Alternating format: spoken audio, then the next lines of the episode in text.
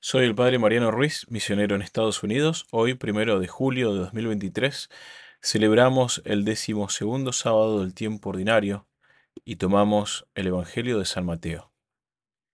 En aquel tiempo, al entrar Jesús en Cafarnaúm, se le acercó un oficial romano y le dijo, Señor, tengo en mi casa un criado que está en cama, paralítico y sufre mucho. Él le contestó, voy a curarlo. Pero el oficial le replicó, Señor, yo no soy digno que entres en mi casa. Con que digas una sola palabra, mi criado quedará sano.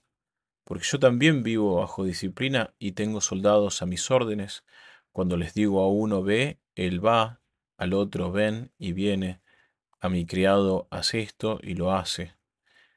Al oír aquellas palabras se admiró Jesús y dijo a los que lo seguían, yo les aseguro que ningún, ningún israelita he hallado una fe tan grande.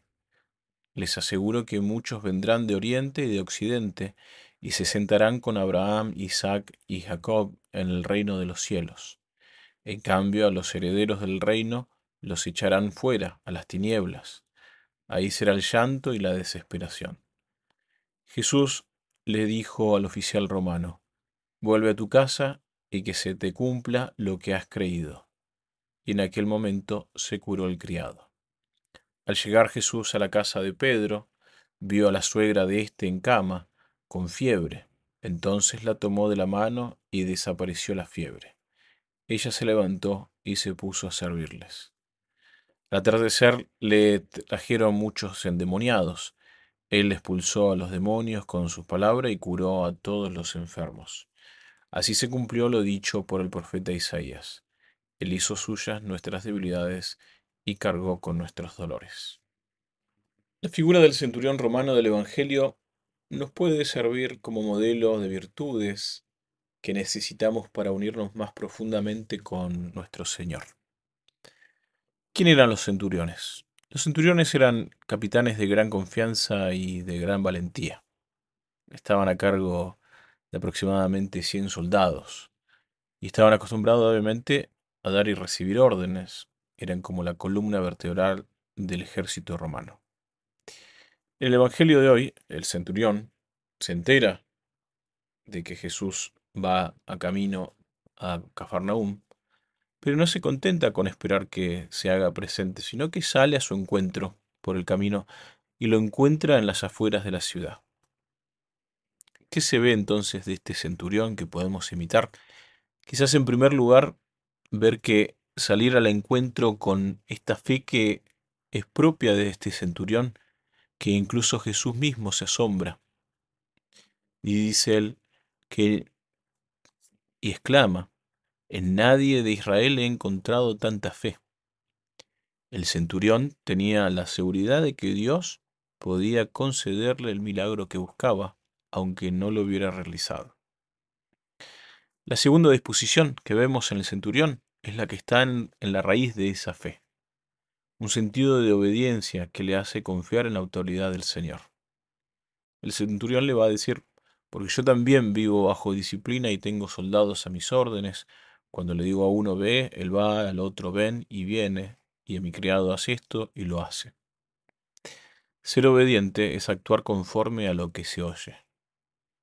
En el hebreo, eh, oír y obedecer son las mismas palabras cuando se trata de oír a Dios. Por eso San Pablo en su carta a los romanos habla de la meta de la vida cristiana como la obediencia de la fe.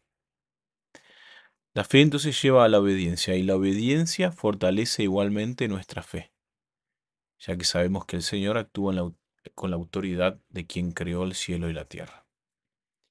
La tercera virtud es la de la humildad, que también va a fortalecer nuestra fe. Cuando Jesús al encontrarse con el centurión le dice que irá a su casa a curar a su esclavo, el centurión le responde que no es digno de que Jesús entre en su casa. Por las palabras del centurión, Señor, yo no soy digno de que entres en mi casa, con que digas una sola palabra mi criado quedará sano, podemos deducir que el centurión entendía que un judío no podía entrar en casa de un pagano, o de lo contrario se volvería impuro. Entonces, esa es ciertamente una actitud de humildad, un acto de verdadera piedad, ya que reconoce su bajeza y su pecaminosidad ante Dios. Jesús mismo alaba entonces la fe del centurión por su confianza en las palabras y en la presencia de Dios en su vida. Y nuevamente escuchamos de la voz de nuestro Señor, yo les aseguro que ningún, que ningún israelita he hallado una fe tan grande. Y después vemos que con estas palabras, Señor, yo no soy digno, que se han introducido en la liturgia de la misa desde los primeros tiempos de la iglesia, también a nosotros nos sirven de preparación inmediata para recibir la comunión. El Papa San Pablo VI, hablando de estas palabras que repetimos durante la misa, explica, cuando decimos estas palabras queremos decirle a Jesús que estamos, que aceptamos su visita inmerecida y singular. Queremos decirle también que nos sentimos asombrados e indignos de tanta eh, magnificencia, pero contentos, felices porque Él viene a nosotros. También queremos decirle a Jesús que tal prodigio no nos dejará indiferentes y escépticos, sino que pondrá en nuestro corazón un alegre entusiasmo. Es admirable realmente observar cómo el centurión de Cafarnaún se vinculó al sacramento de la Eucaristía. Primero con las palabras que escuchamos, que el sacerdote y los fieles dicen antes de comulgar durante la misa, y también porque fue en la sinagoga de Cafarnaún que este mismo centurión mandó a construir. Es en donde Jesús dijo por primera vez que debíamos alimentarnos de su cuerpo para tener vida eterna. Él dice, este es el pan que ha bajado del cielo, a diferencia de vuestros antepasados que comieron y aún así murieron, el que coma de este pan vivirá para siempre. Y después Juan indica, estas cosas dijo mientras enseñaba en la sinagoga de Cafarnaum. Entonces, para nosotros, la mejor manera de crecer en esta disposición es en la Santa Misa.